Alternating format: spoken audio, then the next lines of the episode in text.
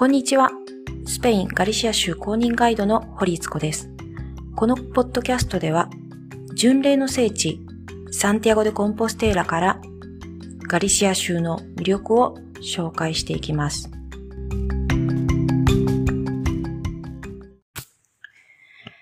今回は先週5月10日から14日にイタリアのトリノで開催されたユーロビジョンソングコンテストこちらに関連した話題でお話ししたいと思います。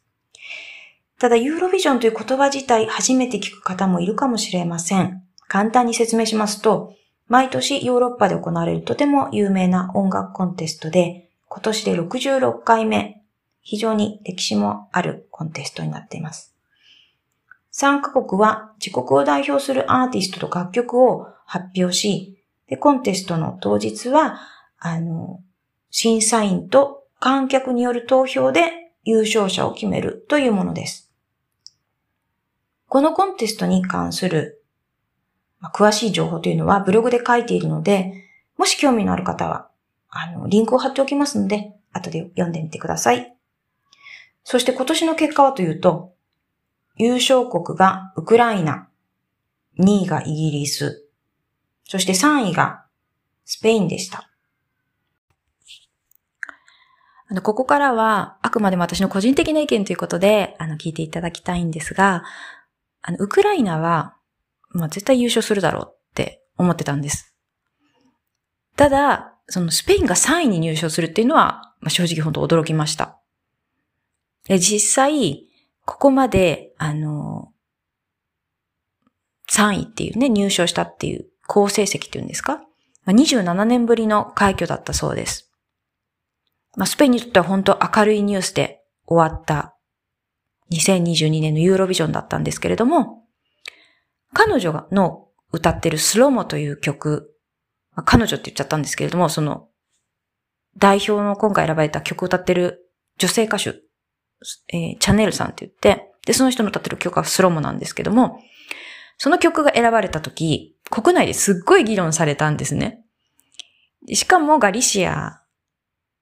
の人にとっては、もうガクーっていう、もうちょっと許せないって言えるぐらいの結果だったので、ちょっとその辺をお話ししたいんですが、いいですか？今年の1月末に、えー、地中海に面した、あの、リゾート都市で、ベニドルムっていう都市があるんですね。で、そこで、ベニドルムフェストと呼ばれる、まあ、代表曲を選ぶためのコンテストが行われました。そこに参加した、まあ、アーティストの中に、ガリシア人のフォークグループが一つあったんですね。えー、名前をタンシュゲイラって言いまして、まあ、3人の若い女性から構成されるグループで、あのー、ガリシア地方のタンバリンで、パンデーレイタっていうのがあるんですけれども、まあ、それを叩きながら、あの、ガリシア語で歌を歌うんですね。まあ、ガリシアでは、まあ、結構有名なグループなんですけれども、そのベニドルムフェストで、まあ、全国レベルで見たときに、やはり彼女たちのことを知らなかった人たちが大半だったと思うんですね。で、ましてや、あの、ユーロビジョンに勝つための曲ということで、まあ、英語とかね、あの、一部歌詞を入れたりする曲もある中で、ガリシア語の曲を持っていくということで、彼女たちの中ではやっぱりすごい挑戦だったと思うんですね。で、実際に、あの、どういう歌を持っていったかっていうと、テ、テラというね、あの、地球っていう意味のタイトルの歌で、あの、その中で何回か出てくるフレーズがあるんですけれども、国境はないって歌うんです。だから、言語に国境はないっていうね、一つメッセージが、あの、入っているってこともすごくよくわかるんですが、実際にその歌を聴いた、まあ、国民の反応はどうだったかというと、すごく支持されたんですね。あの、ユーロビジョンと同じように、審査員と、まあ、観客の投票のポイントの合計で代表曲を決めるっていうシステムだったんですが、まあ、準決勝、決勝とあった中で、両方とも観客の投票ポイントが一番がタンシュゲイラだったんです。すごいですよね。ただですね、あの、皆さんもご存知のように、最終的に代表に選ばれたのは、まあ、スローモっていう曲で、タンシュゲイラではなかったんですね。なんでその、国民の投票では、そこまで支持されたのに、まあ、チャンネルになったのかっていうと、まあ、ちょっと審査員の投票の得点があまりにも低かったんですよね。なんかもう、うん、あからさ、本当にあ、あまりにもあからさまな、その点数の低さに、やっぱりこう、みんな何かおかしいっていうのを感じたんですよね。まあ、最初はそのガリシア語を歌ってる、あの、タンシュゲイラっていうグループをユーロビジョンに行かせたくないのかなっていう感じがしたんですけども、今考えると、あの、そのスローモっていう曲がどうも、もともとジェニファー・ロペスのために変えた曲らしいんです。これ私ニュースで見たんですけれども。で、ジェニファー・ロペスに拒否されて、で、なんか、どうしようって言ってた曲がスローモで、で、そこに、あの、まあ、ユーロビジョンで勝つための曲を探していた、まあ、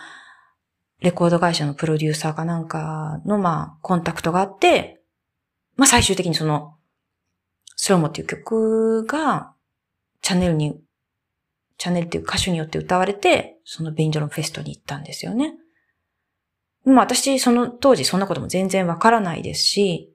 だからなんとなくこう、ガリシャ語で歌う、あの、グループをスペイン代表として選びたくないんだな、みたいな感じで思ってたんですけれども、どうも、そのスローモっていう曲を持っていきたいっていうような、まあ、ちょっとまあ業界の裏の話があるっぽいんですね。まあそれはちょっと置いておいて、で結局、その準決勝から結構ざわざわする雰囲気がありまして、でもその逆境だからこそ、もうガリシアは、まあ、ダンシュゲイラサポート、100%サポートみたいな感じですよね。もう子供たちの学校でも、短シュゲイラ、短シュゲイラみたいな感じだったんです。え、決勝も、あの、すごくいいパフォーマンスしたんですけれども、やっぱり、あの、審査員の方の点数がやっぱり低くて、最終的に3位で終わっちゃったんですね。うん。もう、がっかりですよね、正直。本当に良かったので、いや、これいけるでしょう、みたいな。しかもガリシア語の歌がいけるなんてなんか、いいねっていう、ちょっとね、あの、私の中でもちょっとテンション上がったんですけれども、うん、本当にがっくりっていう感じでしたね。もうがっくりっていうかもう、正直も憤りを表した人っていうのも多くて、だか次の日ツイッターとかでも、すごかったですね、批判のコメントが。あの、やっぱりこの、そのコンテストの運営自体に問題があるとか、その審査員の採点方法が絶対おかしいっていうね、そういう批判の声が本当にすごかったです。実際に、あの、トンゴっていう、まあ、日本語で八百長っていう意味の単語があるんですけれども、それがトレンディングトピックに上がったぐらいだったんですね。うん、政治家の方も、あの、その、コンテストの結果にこう、意見するぐらいまでになったんです。でもまあ、その時に、あの、私すごいやっぱりスペイン人てかガリシア人すごいなと思ったのが、まあそういうこう、なんていうのかちょっとこう、負けを、負けも逆にこう皮肉として返す力っていうのがあって、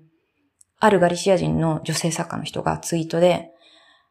まあガリシア語のね、歌でスペイン代表できないんだったら、じゃもうスペインのその代表曲をガリシャ語に訳すって言い出して、歌詞をガリシャ語に訳したんですよね。で、それがまたすごいツイートで拡散、あの、拡散されてて、ツイッターで。で、その後にはもう、じゃあ歌詞翻訳した後、その翻訳したガリシア語の、ガリシア語で歌う人も出てきたりとかして、うん。なんかちょっとこう、皮肉っていうかその状況もこう、なんていうのかな、笑い飛ばすみたいな。そういうところがあって、まあそういうところは面白かったですね。うん。まあ、なんか今日はすっごいしょうもない話で申し訳ないんですけれども、なんでこんなことを話そうかと思ったのは、あの、前回3回目のポッドキャストで、自分の言語なのに、あの、ちょっとこう、話すのが恥ずかしいとか、話したくないっていう人たちがいるっていうことを、まあ、紹介したんですね。でも、それって本当に現実なんですけれども、まあその一方で、ガリシア語にすごく、あの、誇りを持って、あの、話している人とか、まあその言語でもって、あの、音楽活動をして、そうやって、本当に国境を越えてね、支持される人もいるっていうことを知ってほしいな、と、うん、思ったのが、あの、今日の話の理由です。なので、ちょっとあの、単種ゲイラって、どんな人たちとか、テーラって曲聴いてみたいっていう人に、あの、ちょっとリンクを貼っておきますので、あの、ぜひよかったら聞いてみてください。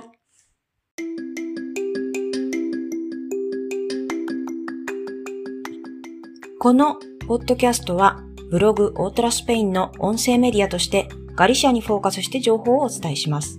ブログではガリシアだけでなくスペインの観光や留学情報の記事を出していますのでブログも見ていただけると嬉しいです。最後までお聞きいただきありがとうございます。堀津子でした。